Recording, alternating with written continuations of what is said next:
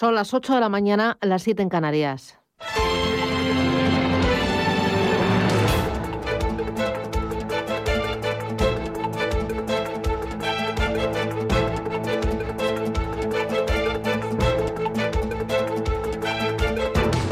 Capital Intereconomía, con Susana Criado.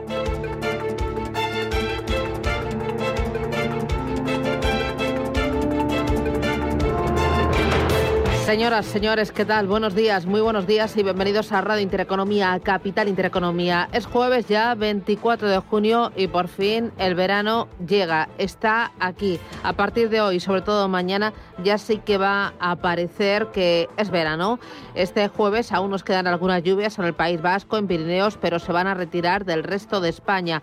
Hoy además se van a alcanzar los 35 grados en el Guadalquivir y mañana en Extremadura y en Castilla-La Mancha. Hoy en Madrid 26 de máximo en Valencia otros 26, en Barcelona también 26, Bilbao 21, La Coruña 21 y 35 graditos hoy, por ejemplo, se esperan en Sevilla y también en Córdoba. ¿Cómo viene el día? Bueno, el día viene mirando al coronavirus y también al ritmo de vacunación. La incidencia acumulada a 14 días se estanca y se mantiene en 92 casos por cada 100.000 habitantes. Hay solo tres comunidades que están en riesgo bajo con tasas inferiores a 50. Son Baleares, Valencia y también Melilla. En las UCI hay 683 personas ingresadas por coronavirus y el ritmo de vacunación avanza. El 38% de los ciudadanos ya cuentan con las dos dosis previstas eh, que completan la estrategia de vacunación frente a la COVID-19. Y en Madrid, por ejemplo, el 54% ya cuenta con la primera dosis de vacunación, según datos que ha presentado la Consejería de Sanidad. Las mascarillas van a ser retiradas de la calle pese al avance de la variante Delta. Ya no va a ser obligatoria en espacios abiertos sobre todo mm, eh, eh, si se mantiene esa distancia interpersonal de al menos 1,5 metros. Y aún así hay que estar muy pendientes de esa variante del Delta que ha obligado a volver a restricciones en algunos países como por ejemplo Israel. En Reino Unido también es eh, bastante preocupante. Eh, por lo que toca a la economía, por lo que toca al bolsillo, eh, varias cosas. En la bolsa, ayer parón, el IBEX 35 bajó más de un punto porcentual, pero aún así en el año sube un 10,90%, por debajo de lo que sube el Eurostock 50, que desde el pasado mes de enero se anota una revalorización del 14,73%. El selectivo español ha retrocedido a su nivel más bajo desde el pasado 4 de mayo, tras caer el línea con las principales plazas de Europa. Está preocupando la aceleración de la actividad económica y que esa aceleración presiona los precios y preocupa también el encarecimiento de las materias primas. El Brent desde el pasado 2 de enero suma un 45%. Importante tema Bitcoin. Em, los fondos de inversión planean aumentar de forma significativa su exposición a las criptomonedas en el corto plazo.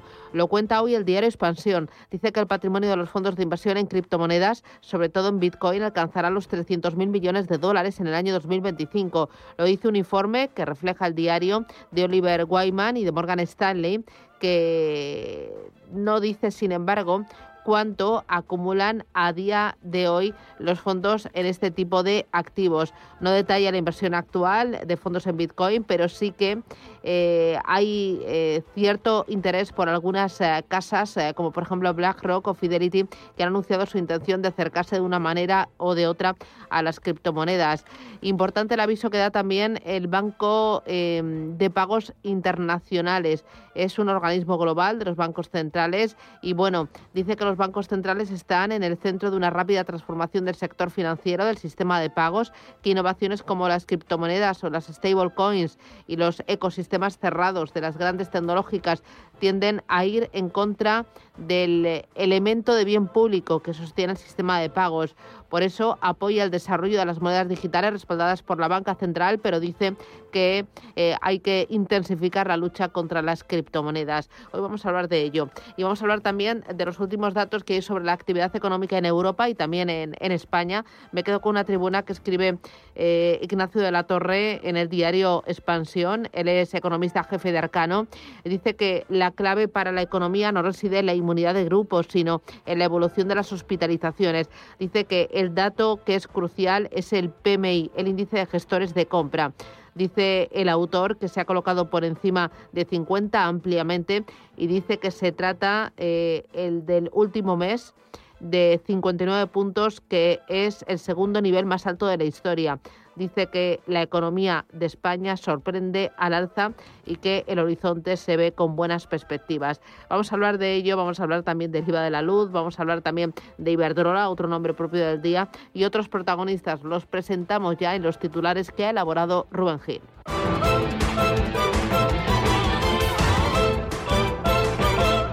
Banco Santander patrocina este espacio. En Radio Intereconomía, las noticias capitales.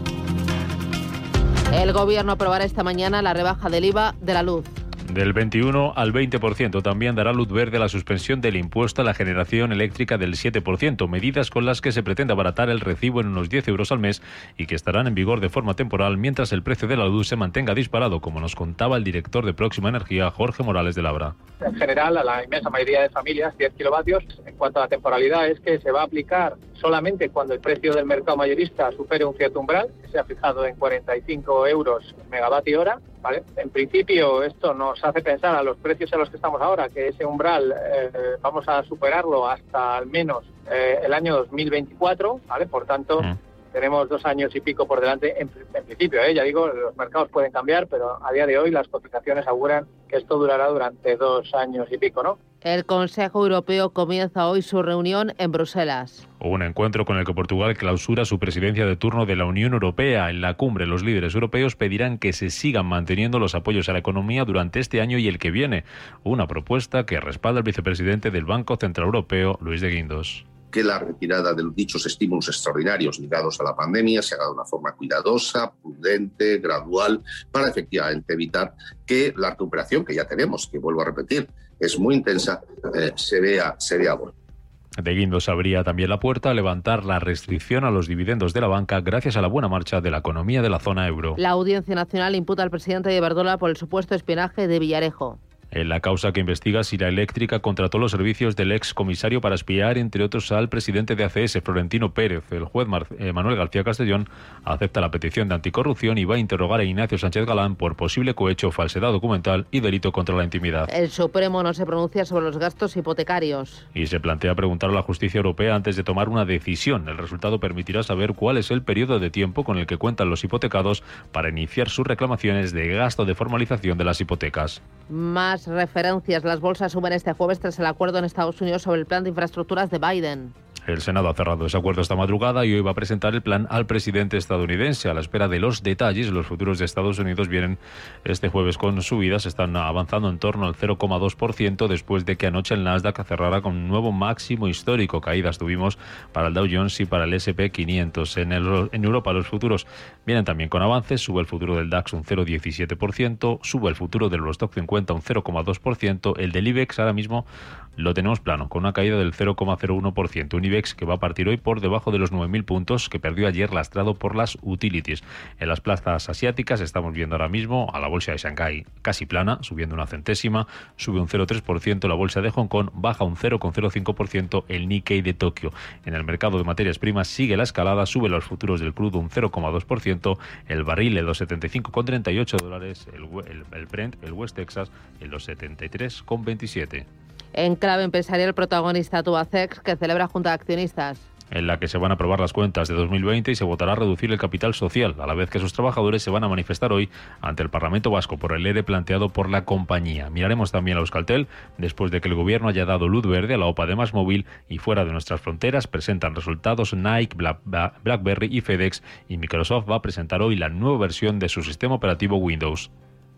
Y en la agenda del día, atentos porque se publica el PIB del primer trimestre en España y también en Estados Unidos. También vamos a conocer el boletín económico del Banco Central Europeo. En Alemania, el índice IFO de confianza empresarial de junio y los precios de importación de mayo. Y el Banco de Inglaterra celebra reunión de política monetaria. Pablo de Vicente es asesor financiero de Volutio Capital Investment. Y hoy el BOI probablemente tenga un discurso más más, más duro, eh, adaptándose un poco a la situación. Aquí el kit de la cuestión está en el QI, si lo van eh, pues a tocar ya o no. Yo creo que de momento lo van a dejar, igual que los tipos, que bueno, que hay una intención de voto del 100% para mantenerlos en un 0,10.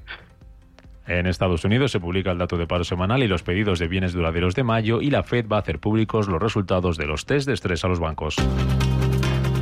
El Consejo de Ministros aprueba este jueves el fin del uso obligatorio de la mascarilla en el exterior que se podrá dejar de utilizar desde este sábado siempre que se pueda mantener la distancia de un metro y medio entre los que no sean convivientes. La ministra de Sanidad recuerda, eso sí, que su uso seguirá siendo obligatorio en interiores.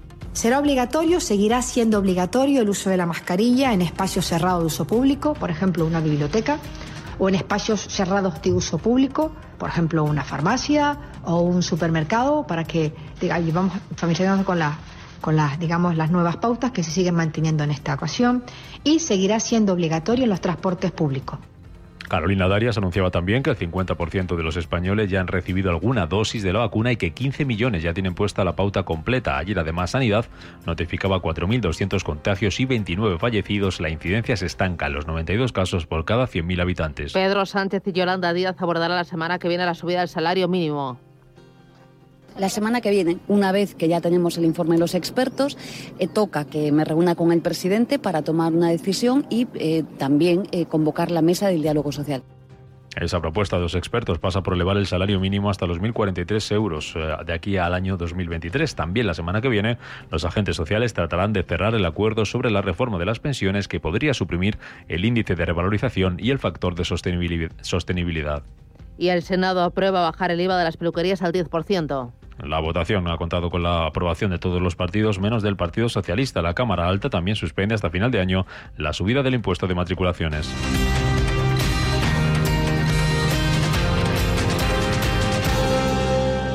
Banco Santander ha patrocinado este espacio. Si tu vida cambia de prisa, mejor renting. El nuevo renting del Santander que se adapta a tu vida. Más fácil, más flexible y más libre. Llévate un Peugeot 3008 GT totalmente equipado desde 425 euros al mes en 48 cuotas y 10.000 kilómetros al año. Estrena coche con la confianza del Santander. Consulta condiciones en bancosantander.es. Operación sujeta a aprobación del banco.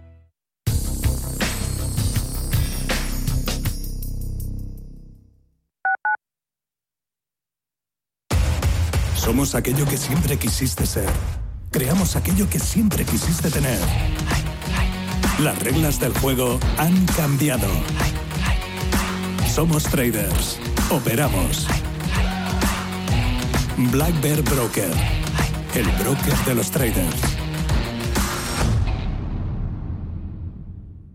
Quiero alquilar mi casa, pero ¿y si los inquilinos no me pagan o no cuidan el piso o tengo quejas? Deja de preocuparte, porque en Renta Garantizada te protegen de todo. Cobrarás tu alquiler todos los meses aunque no pague el inquilino y se ocupan de la gestión del día a día. Y tú, tranquilo. Infórmate en el 910 1095 o en rentagarantizada.es. Alquiler garantizado. Ven a Zoo Aquarium Madrid y conoce a Sananda, la hembra de rinoceronte indio, embajadora del programa de conservación en Madrid. Disfruta de 22 hectáreas al aire libre con animales de los cinco continentes. Zoo Aquarium Madrid abre de lunes a domingo y cuenta con todas las medidas de higiene y seguridad para que disfrutes de tu visita. Más información en zoomadrid.com. En la Fundación La Caixa, desde el programa de ayudas a proyectos de iniciativas sociales, trabajamos para hacer realidad una sociedad más justa y solidaria por eso, mantenemos nuestro compromiso, reconocer las mejores iniciativas y acompañar a entidades sociales para llevarlas a cabo. Hacerlo juntos para hacerlo realidad. Fundación La Caixa. Vivir de cine es... Firma de Intereconomía. Con José Ignacio Cuenca. El gato gourmet es... Sello de Intereconomía. Con Andrés Sánchez Magro. Amos de casa es... Rúbrica de Intereconomía. Con Pedro Caballero. Radio Intereconomía es marca. Una gran marca. La marca de tu radio. Eres lo que escuchas. Sintonizan Radio Intereconomía.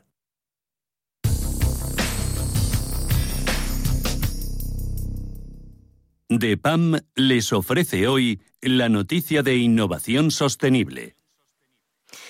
El desarrollo de finanzas corporativas sostenibles juega un papel muy importante a la hora de guiar a las empresas por el camino de la sostenibilidad, pero también es importante desarrollar políticas sociales que garanticen el respeto por los derechos desde sus empleados hasta las futuras generaciones. También deberán ser respetuosos con el medio ambiente y deberán de mantener los adecuados equilibrios financieros que permitan su continuidad en el largo plazo. Y es que la transparencia en todas sus acciones promoverá que estas empresas obtengan mejores resultados en el largo plazo al contar con más apoyo de sus trabajadores, de sus clientes y también de la sociedad en general, evitando riesgos reputacionales. DEPAM les ha ofrecido esta noticia por gentileza del Centro de Inteligencia Sostenible de DEPAM. Radio Intereconomía. Una excelente plataforma para anunciar tu empresa, con una audiencia exclusiva, con poder adquisitivo medio alto y que sabe lo que quiere. Teléfono 919992121 y en comercial arroba intereconomía.com. Radio Intereconomía, la radio de las empresas.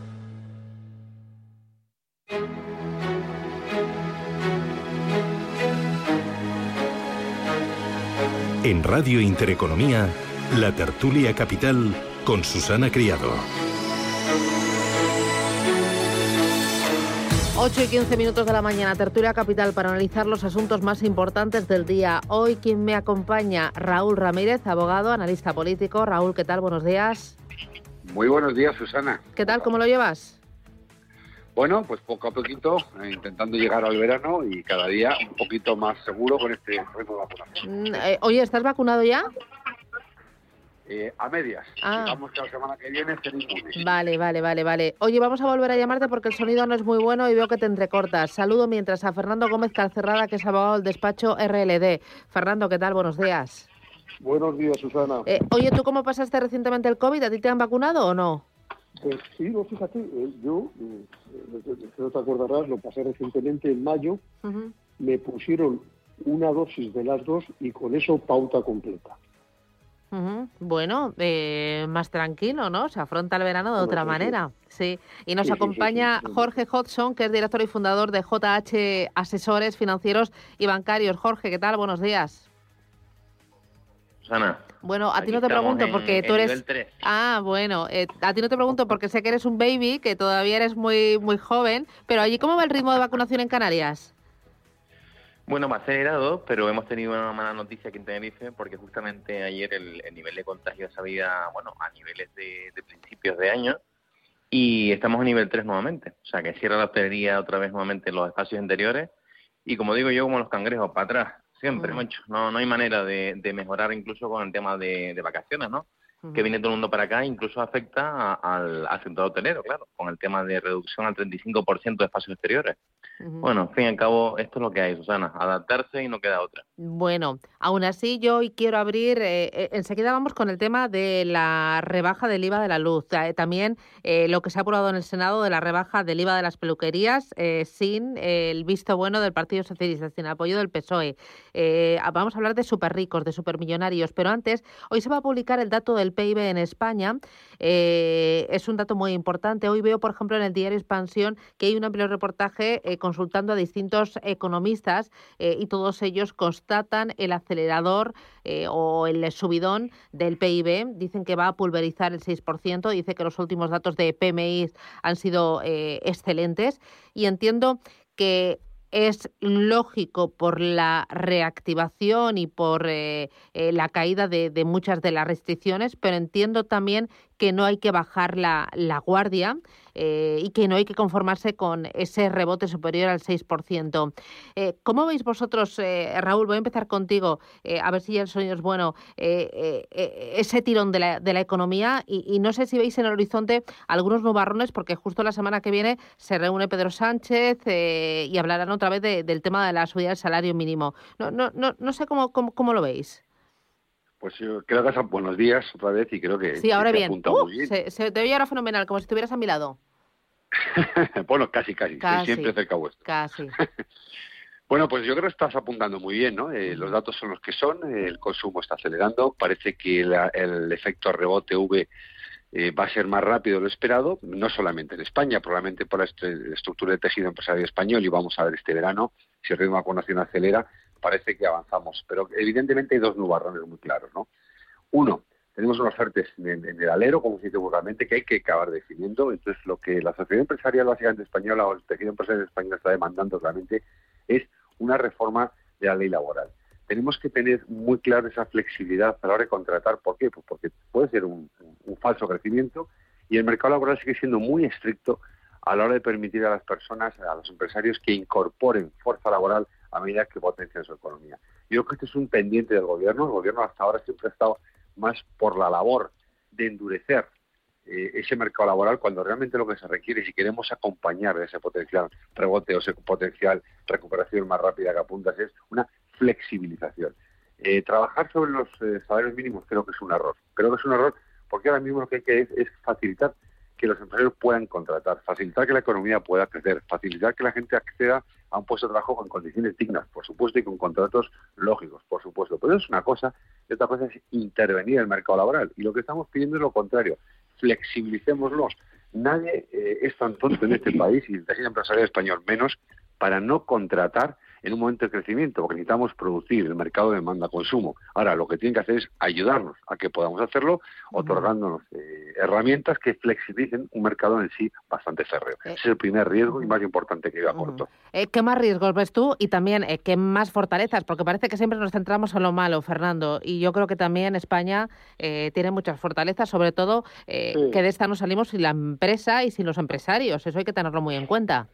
Sí, sí, no, fíjate, esto es, para tener una imagen un poco gráfica, esto es como si hubiera, fuera un pantano lleno de agua, hemos estado encerrados durante mucho tiempo, de repente abren las compuertas y salen toneladas, eh, litros, litros, litros de agua, y luego ya pues habrá un cauce que se irá normalizando.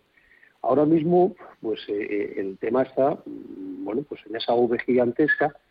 Hay grandes preocupaciones, como son la inflación, como son el encarecimiento de materias primas, qué es lo que va a pasar con esto.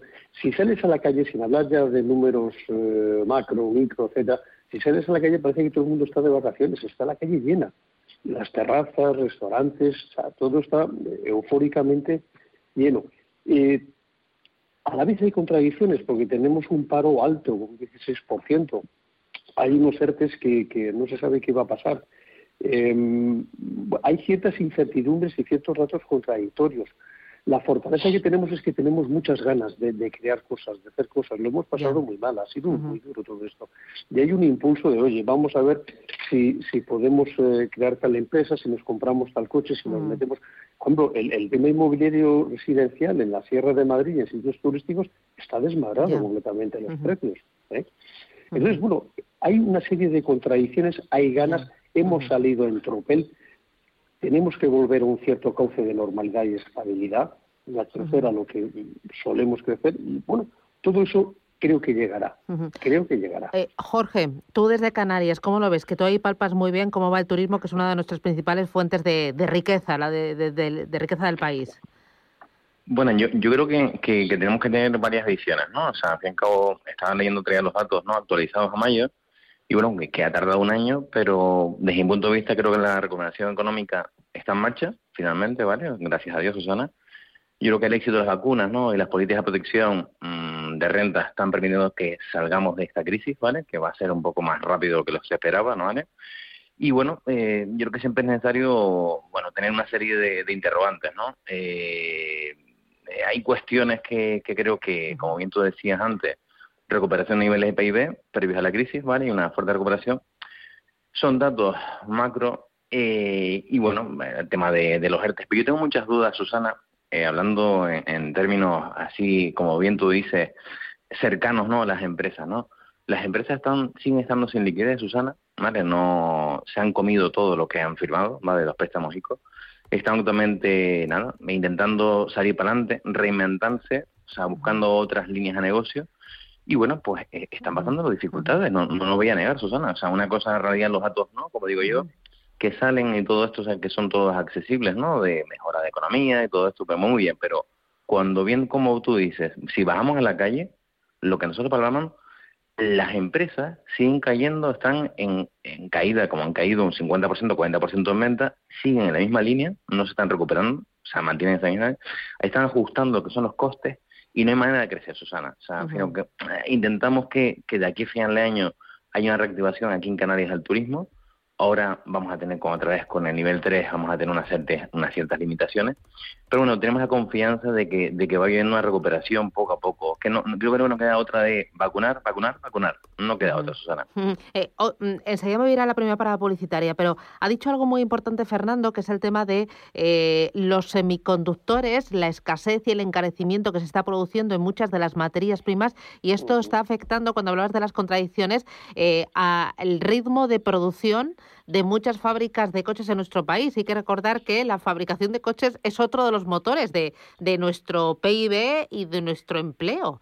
Eh, y, son varias en varios puntos de España. Fernando. Eh, eh, Susana. o, no, Jorge, ¿quién quiere añadir algo? No, simplemente nosotros somos, el, si no me falla la memoria, el octavo productor del mundo.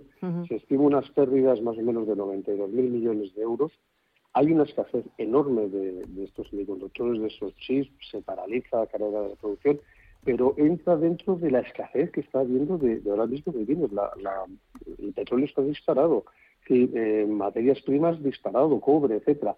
Eh, tiene que ver mucho con ese parón que ha habido y este rebote enorme que está habiendo ahora mismo. Eh, Jorge, ¿algo que añadir?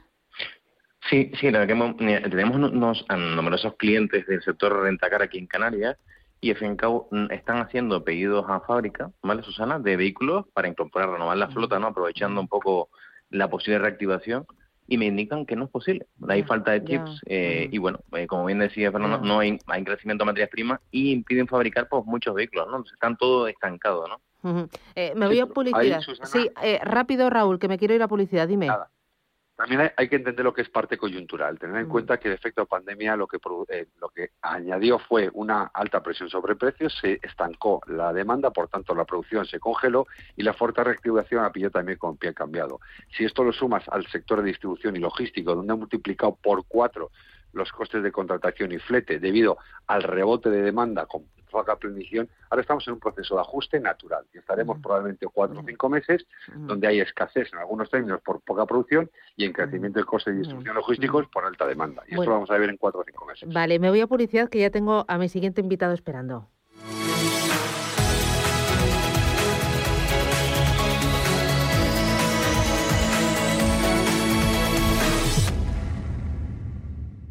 DEPAM, gestión activa, pioneros e innovadores en inversión sostenible. 20 años de experiencia en inversión responsable respaldan el compromiso de DEPAM como actor sostenible. En nuestro Centro de Inteligencia Sostenible compartimos nuestro conocimiento sobre esta tendencia estructural en el mundo de la inversión y las finanzas. DEPAM ASG Ilustrado. Conócenos en depamfans.com.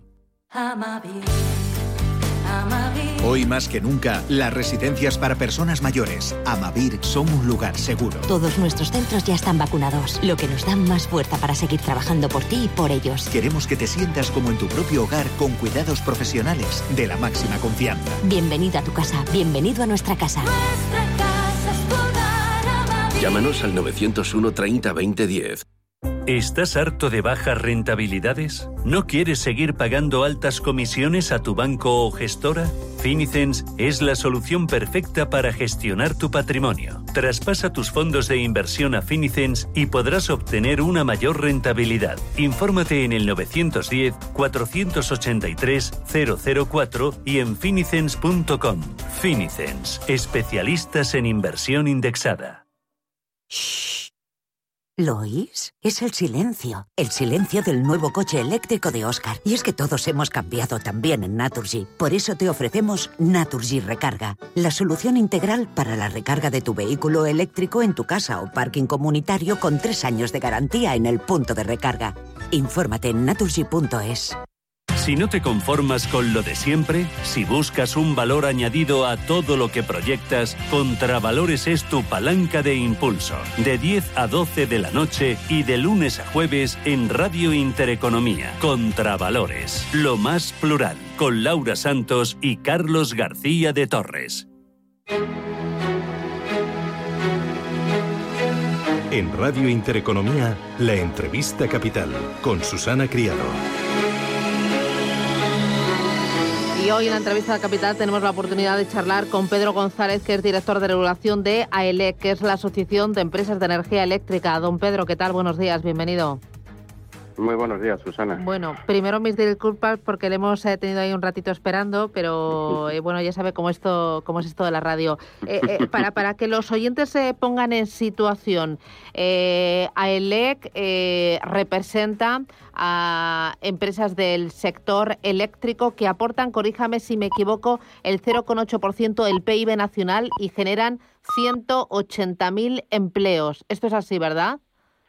Sí, es correcto. Eh, AELEC agrupa a tres de las principales empresas eléctricas del país, que son Iberdrola, Endesa y EDP, y efectivamente tiene un impacto en la economía por su volumen de inversión, con inversiones, por ejemplo, este año estimadas en más de 4.500 millones de euros y también un lógico impacto en la, en la generación y creación de empleos. Bueno, también porque dan servicio a 28 millones de puntos de suministro y porque su contribución tributaria eh, es de eh, cerca de 5.000 millones de euros anuales. Sí, también es correcto, efectivamente. El, el número de consumidores eléctricos eh, alcanza ya eh, los 29 millones de puntos de suministro y, y, la facturación de todo el sector pues está cerca de los 40.000 millones de euros y la contribución de las empresas de ley eh, lógicamente también va en consonancia con estas macrocifras que barajamos. Mm, e, es muy importante que el, e, el, oyente, la persona que nos está escuchando, conozca muy bien estas macrocifras y a quiénes representan ustedes para poner en valor su opinión. Eh, don Pedro, hoy el Gobierno va a aprobar eh, esa rebaja del IVA de la luz. Ustedes, eh, desde ELEC, ¿cómo la interpretan? ¿Cómo lo ven? Bueno, el, eh, parece que van tres medidas, ¿no? La primera efectivamente es bajar el IVA del 21 al 10% para todos los consumidores de menos de 10 kilovatios. La segunda es eh, que, pero con una condición, es que el precio del mercado mayorista esté por encima de los 45 euros por megavatio hora. La segunda es bajar el IVA del 21 al 10% para los consumidores vulnerables severos y la tercera es una supresión temporal durante el tercer trimestre del año del impuesto al valor de la producción de energía eléctrica, que es conocido como el impuesto del 7%. ¿no? Luego, son medidas que efectivamente van a impactar a la baja en el recibo que pagan los ciudadanos. Lógicamente, la del IVA es directa, es una rebaja del 21% al 10%, lo cual permitirá un ahorro eh, e, de esas cantidades en el recibo que se paga mensualmente eh, en todos los consumidores domésticos. Eh, lógicamente, empresas y, comercios no tienen este impacto en el IVA porque ellos lo soportan y lo repercuten y, por tanto, es una medida destinada exclusivamente al segmento doméstico. La que sí que tiene importancia para las empresas es la supresión temporal durante el tercer trimestre de ese impuesto del 7%, que puede tener impactos que pueden llegar hasta el 5% en los grandes industriales de este país. Luego, es una medida que impactará también positivamente sobre eh, sobre la factura de, de, nuestra de nuestra industria y comercio. Claro, esa última medida sí que les afecta. Eh, ¿A ustedes el gobierno les ha consultado antes de aprobarla? Bueno, no, eh, para nada. en materia fiscal, el gobierno entendemos siempre que eh, es soberano, ¿no? De hacer eh, sus cuentas, sus estimaciones. a nosotros lo que siempre nos preocupa es la sostenibilidad económica financiera del sistema eléctrico, es decir, que los ingresos sean suficientes para cubrir todos los costes a los que hay que hacer frente y mientras se mantenga este equilibrio, que es absolutamente necesario para garantizar la confianza inversora y para dar una señal de, estabilidad en un bien absolutamente necesario como es la electricidad, pues eh, eh, entendemos que luego el, eh, gobierno tiene unos ciertos grados de libertad a la hora de aplicar su política fiscal como lo puede ser otra. Claro, tiene libertad, el gobierno es soberano, pero aún así eh, eh, estaría bien, ¿no? No sé si se les ha consultado o no para decir, eh, hemos decidido poner esto en marcha, sabemos que os va a afectar, pero no hay otra opción. ¿Ha habido algún tipo de diálogo con ustedes antes de aprobar esta medida o ha sido unilateral y lo hacemos y ya está? No, esta ha sido una decisión exclusiva del, del, gobierno que como digo, ellos tienen al final eh, sus competencias, pero no ha existido esa, esa, fase de consulta previa. Claro, esa merma que ustedes van a tener eh, en los ingresos compromete las inversiones de alguna manera. Bueno, aquí hablamos eh, hablamos principalmente de medidas que tienen que ver con la recaudación fiscal, es decir, con lo que se ingresa por IVA, con lo que se ingresa por esos impuestos de generación que posteriormente van destinados a sufragar toda la serie de costes que tiene el sistema eléctrico. A nosotros lo que eh, lo que vemos bien es esa supresión temporal eh, durante el tercer trimestre, porque entendemos que no compromete la habilidad eh, económico-financiera del, del, sistema eléctrico. Por tanto, a nosotros no nos detraen ningún tipo de ingresos, porque esto al final es política fiscal. Eh, sí que hay otras medidas que se están empezando a debatir en las cuales sí que se está eh, proponiendo de traer ingresos a las empresas eh, con los que lógicamente no estamos de acuerdo porque creemos que no abordan el verdadero problema que está sufriendo en estos momentos el, sector con este alza mm, ¿Cuál es el verdadero problema para que lo entienda el ciudadano de a pie, el que paga el, recibo de la factura de la luz todos los meses? Bueno, pues eh, realmente eh, nuestro diagnóstico lo, lo, tenemos bastante claro. Eh, estamos en un momento en el que los precios de los derechos de CO2, que son los derechos de emisiones de comercio internacional a nivel europeo, han aumentado sustancialmente en el último año. Esto es consecuencia de las políticas europeas aprobadas por Parlamento Europeo, por Comisión Europea, por Consejo Europeo y luego implementadas en todos los países europeos porque se quiere que este sea el instrumento para descarbonizar nuestra economía. Lógicamente, esta subida era esperada. Lo que nos ha sorprendido mucho más ha sido el incremento de los precios del gas. Eh, los precios del gas en el último año eh, han aumentado más de un 400%. El gas tiene una tendencia muy estacional, es decir, eh, durante los meses de invierno hay una mayor demanda y tiene unos precios más altos, durante los meses eh, de verano esta demanda baja y los precios bajan consecuentemente. Sin embargo, este verano no se está produciendo este efecto y vemos que además va a perdurar en lo que queda de año. Por tanto, esta presión al alza de los precios del gas, que viene sobre todo eh, fundamentados por una mayor recuperación económica en India y China, es decir, un tirón de la demanda muy importante desde Asia, eh, impacta negativamente en los precios que se están soportando en Europa y que se están soportando en el mercado de gas español. Y ante esas medidas que me decía que estaba elaborando el gobierno y que ustedes no estaban muy de acuerdo, ¿qué petición le harían eh, o le hacen ustedes desde AELEC al gobierno eh, para no comprometer su viabilidad y sus inversiones futuras?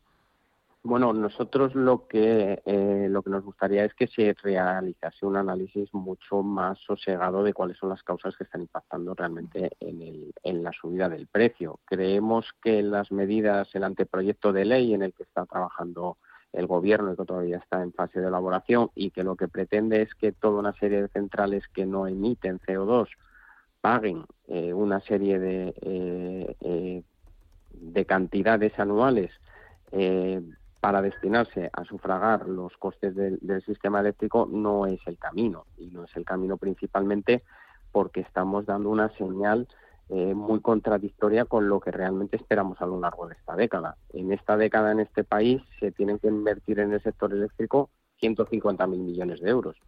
Atraer toda esa inversión, captar toda eh, esa necesidad de financiación eh, puede quedar comprometida en la medida que se estén penalizando las tecnologías que no emiten, porque precisamente lo que tenemos que hacer es invertir en tecnologías que no emitan para generar ese proceso de descarbonización gradual que vamos hacia el que estamos avanzando. Por tanto, entendemos que este no es el camino. Vale. Eh, una cosita más, eh, me tiraría con ustedes hablando mucho tiempo porque es un tema arduo, difícil, pero que nos afecta mucho y, la verdad es que tiene muchas aristas, pero ya sabe cómo es todo de la radio. Una cosita más, eh, el, tema de los fondos Next Generation. Entiendo que para el sector energético español va a ser muy importante, ¿no? Que ahí tienen ustedes una gran oportunidad. No sé si ya están presentando proyectos y qué es lo que esperan de él. Bueno, absolutamente. Eh, yo creo que eh, precisamente el sector eléctrico es un sector, o quizás el sector eh, que enlaza con los dos principios básicos de aplicación de estos fondos. En primer lugar, hablamos de la necesidad de avanzar hacia una economía verde, en segundo lugar, hacia una economía más digitalizada. Bueno, pues el sector eléctrico eh, agrupa estos dos conceptos porque avanza hacia la descarbonización y además se tiene que digitalizar e introducir toda una serie de elementos que eh, en la medida en que avancemos hacia esas renovables eh, vamos a tener un sistema mucho más complejo y por tanto vamos a necesitar una mayor digitalización. nuestras empresas son conscientes de ellos, ya han presentado más de 500 proyectos en esas manifestaciones de interés que surgieron a finales del año pasado y eh, la cantidad total de inversión eh, que, eh, acumula estos proyectos es del entorno de los 47.000 mil millones de euros. Luego, hay ideas, hay necesidad de proyectos, eh, muy enlazados con innovación, muy enlazados con eh, digitalización y muy enlazados con descarbonización para avanzar precisamente hacia lo que entendemos que, todo el mundo persigue, que es una economía eh, más moderna, más sostenible y más resiliente. Pues don Pedro González, director de regulación de ELEC, la Asociación de Empresas de Energía Eléctrica, muchísimas gracias por atendernos y muchísimas gracias por ser tan didáctico. Un abrazo, gracias. Gracias a ti. Buen día.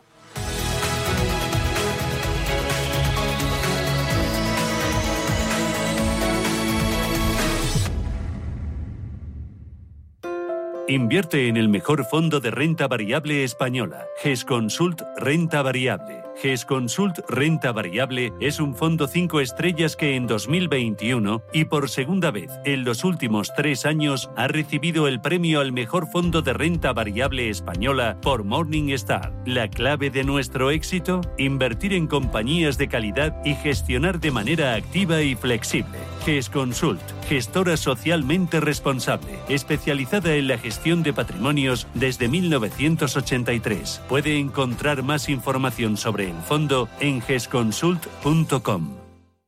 Piensen solo en el ahora. Solo piensen que me voy a asar como un pollo si no ponemos el aire. Ya, y luego la factura que... Digan. Tarifa plana Con Natursys siente la tranquilidad de pagar lo mismo de luz cada mes aunque pongas el aire acondicionado. Y si contratas antes del 31 de agosto, primer mes gratis. Infórmate en naturgy.es. Si tu lado emocional dice... Invierte en robótica. Sabes que es un sector en crecimiento. Y tu lado racional dice... No tienes tiempo de crear una cartera desde cero y si te la gestionan otros, eh, te cobrarán mucho en comisiones. En Renta 4 Banco te lo ponemos fácil. Con el nuevo servicio de gestión óptima, contrata nuestras carteras temáticas 100% online, con una comisión de gestión de solo 0,25%. Entra en r4.com o en cualquiera de nuestras oficinas y descubre todas nuestras carteras. Tu lado emocional y racional por fin se unen. Renta 4 Banco, tu banco especialista en inversión. Llega Sicor Alarmas, la nueva empresa de seguridad para tu hogar del grupo El Corte Inglés. Por fin, la seguridad de tu hogar en buenas manos desde solo 29,90 euros al mes y sin coste de alta ni permanencia. Infórmate ya en el 900-533-942, en sicoralarmas.com y en los centros El Corte Inglés. Servicio ofrecido por Sicor Seguridad El Corte Inglés SL. Estamos en constante cambio. El mundo cambia, cambia nuestro entorno, cambios que nos hacen reflexionar, cambios que nos hacen apostar por fórmulas diferentes. En la radio apostamos por el sector inmobiliario. Súmate al cambio con IDE Inmobiliario, cada jueves de 11 a 12 de la mañana con Elena Fraile en Radio Intereconomía. Nos sumamos al cambio. En Radio Intereconomía, la tertulia capital con Susana Criado.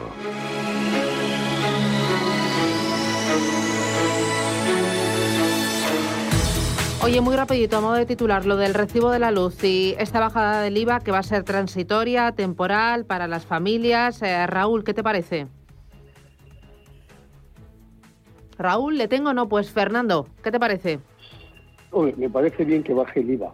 Mm. Eso por un lado. Dos, pues hacia un cambio mm. total en los sistemas energéticos, pasando de aquellos que, eran más baratos, más mm. clásicos, basados en el carbón, eh, fósiles, y vamos hacia el mundo eólico, solar, etcétera, etcétera. Y eso es caro, muy caro. Jorge. Yo creo que, que el gobierno la, la ha fastidiado y ha metido la pata desde mi punto de vista. Y bueno, que este año han subido la luz un 43%, Susana. Esa es la, ¿no? Entonces, ¿qué ocurre? Es que con la cagada esta que han hecho, pues no ha quedado otra que, que hacer. Tú sabes que hablo, hablo con- en plata, ¿no? Como tú, ¿no? O sea, mm, la han cagado y han tenido que coger y dice, bajada del IVA, del 21 al 10. A ver, 21 tuvimos un 43, restamos. Ah, esto es ahí, es ahí por, por así, por, por petenera, Susana. Yo no, me parece una, una, un nada. La, la han fastidiado, la que está cayendo, con la que están pasando las empresas y la gente y encima subir el precio. La han luego, fastidiado, queda mucho mejor. Tiene, tiene delito esto, macho, tiene delito. Bueno. Raúl, eh, ¿a ti qué te parece Sí. esto de la luz? Ah, Bueno, a mí, a mí eh, pues en Román Paladín yo creo que inoportuna, sobre todo teniendo en cuenta que aquí sean tres factores, ¿no?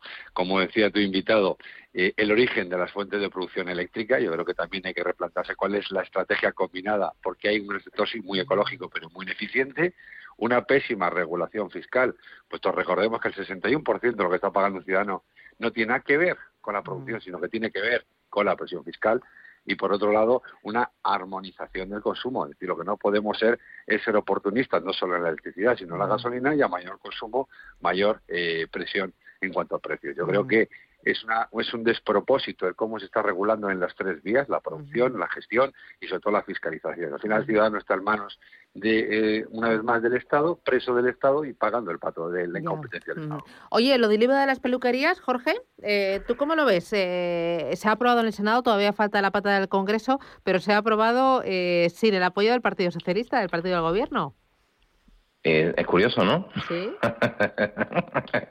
yo, yo, Susana, la verdad que, que me parece, me parece, eh, no estamos haciendo las cosas, bueno, eh, eh, oye, me parece bien, o sea, suben la luz, ¿no? Y luego eh, bajan el IVA, y ahora dice que el Senado quiere bajar el IVA también a las peluquerías, ¿no? Y también, ah, bueno, y también suspende la subida de matriculación, ¿no? Entonces, claro, mm, que, que, que, que no sé, no sé, que no sé, yo creo que no tiene que, tiene que volver al Congreso desde mi punto de vista, ¿no? O sea, que bajar otra vez. Eh, pero no solo peluquería, servicio de estética, Susana, también, ¿vale? O sea, que, que es importante para las, las mujeres que se hacen, mira, la- las manicuras y todas estas cosas, y es fantástico para la gente, para los autónomos y los empresarios que hacen ese tipo de actividad, ¿no? Pero mm, tenemos que poner un poco las cosas claras, ¿no? Estamos haciendo como muchas cosas, ¿no? Un poco dispares, ¿no? Con, sin sentido, ¿no? Eh, y ¿Me falta del eh, Raúl o no? Ya me lo ha comentado, ¿no? Eh, me lo habéis comentado todos. O Raúl me faltaba, que antes ha cortado. Sí, no, no, no, Ah, vale. eh, no puedo, no puedo más que coincidir porque Vale. es evidente. Ahora, todo lo que sea ahora mismo bajar la fiscalización para que aumentemos el consumo, recordáis un dato y con esto también quiero cerrar hoy, que tenemos unas tasas de ahorros familiares en máximos históricos. Ese dinero con confianza fluye al mercado y a poca confianza y poca estabilidad que le demos volverá a fluir en breve espacio de tiempo, porque el dinero está ahorrado y lo que tenemos que hacer es facilitar el consumo, reducir la fiscalización, pero eso sí, estoy acuerdo con mi, compañero, de una manera lógica, normalizada y por los cauces procedimentales oportunos, no pudiera oportunismo político. Eh, hoy ahora que hablas de ahorro, eh, España, lo cuenta hoy el diario La Razón, tendrá el doble de millonarios de aquí a 2025. ¿Esto es una buena noticia, Raúl? Bueno, sí es cierta y depende cómo se distribuya esa riqueza. Si tenemos el doble de millonarios a base de que eso supongan el uno o menos del 0,5 de la población, porque el resto de la población se empobrece, es una noticia pésima. Si esto se produce por un crecimiento general de la riqueza de las familias y a través de la inversión y, y del mercado, es una noticia fantástica. El titular depende cómo lo leas. Muy bien, chicos, os dejo. Jorge Hodgson, Fernando Gómez Calcerrada, Raúl Ramírez. Muchísimas gracias a los tres. Gracias, buen día y a por el jueves. Adiós. Gracias. Hasta luego. Muchas gracias.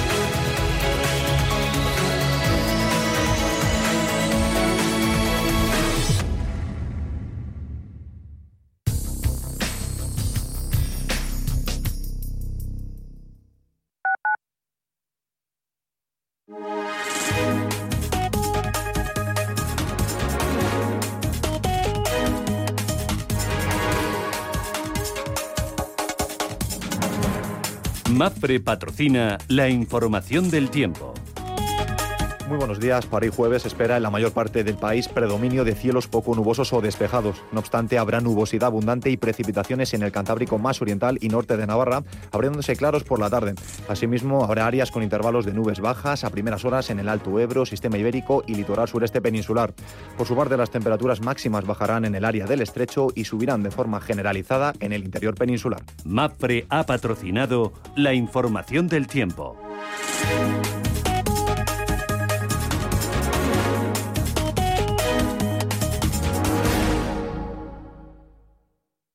Escápate de Madrid y ven al restaurante El Torreón en la cima del Monte del Pardo. Las mejores carnes y pescados desde 40 euros vino incluido. Carne picaña brasileña y lomo de buey auténticos. Disfruta de los mejores platos de cuchara y de paella con langosta y de grandes vinos y licores en sus siete amplísimos salones y terrazas. Cocina abierta desde las 11 de la mañana. Parque infantil, gran parking, restaurante El Torreón. Naturaleza a 10 minutos de Madrid. Reservas en restauranteeltorreón.com. Radio Intereconomía es la mejor plataforma para dar a conocer, relanzar y poner voz a su empresa. Nuestro equipo comercial le asesora para conseguir sus objetivos. Contacte con nosotros en el 91 999 21 21 o escribiendo a comercial@intereconomía.com. Radio Intereconomía, la radio de las empresas. 25 años de la información económica más profesional y precisa, ahora iniciando una nueva época. La nueva época de Radio Intereconomía. Te invitamos a seguirnos.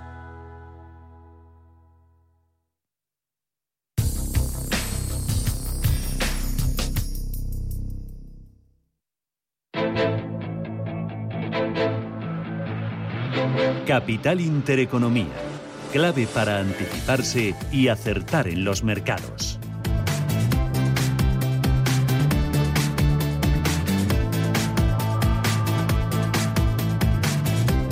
Nueve minutos, llegamos a las nueve de la mañana. Para apertura, Ángeles Lozano, buenos días de nuevo. Hola, ¿qué tal? Muy buenos días a todos. ¿Cómo viene el mercado? Pues eh, de momento con subidas, el eh, futuro del IBEX 35 con un avance del 0,45%. Parece que vamos a tener hoy una sesión bastante más positiva que la de ayer, cuando los índices europeos cerraban con caídas que rondaban o superaban el 1%. El IBEX eh, tratará de volver a superar los 9.000 puntos que se dejó mm, en la jornada de ayer Ayer eh, vimos un cierre eh, que no mm, se registraba tan bajo desde el pasado 4 de mayo.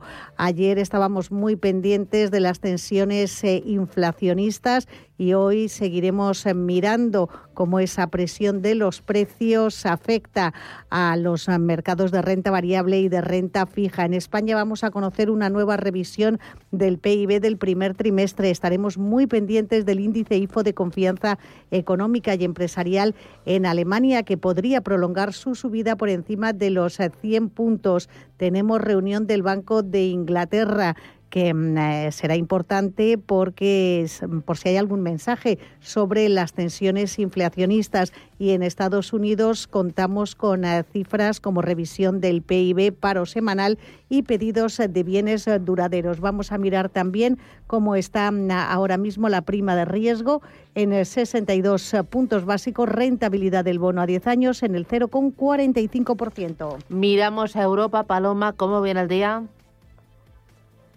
Viendo el futuro del DAX subir un 0,45%, futuro del Eurostock arriba un 0,37%. De momento la jornada se parece ser que va a ser tranquila, por lo menos en estos primeros minutos de negociación. Nos fijaremos en algunas compañías, Carrefour, que contempla la posible venta de filiales en el exterior. Ayer aseguraban desde Carrefour que como parte de su plan estratégico de futuro la marca ha iniciado una reflexión sobre el tamaño de sus filiales internacionales y piensa en posibles movimientos, aunque todavía no se ha tomado ninguna decisión en firme. También noticia Alstom, que ha anunciado que se ha adjudicado un contrato de señalización por 120 millones de euros en Miami y ST Microelectronics anuncia una asociación con Tower Semiconductor en Italia.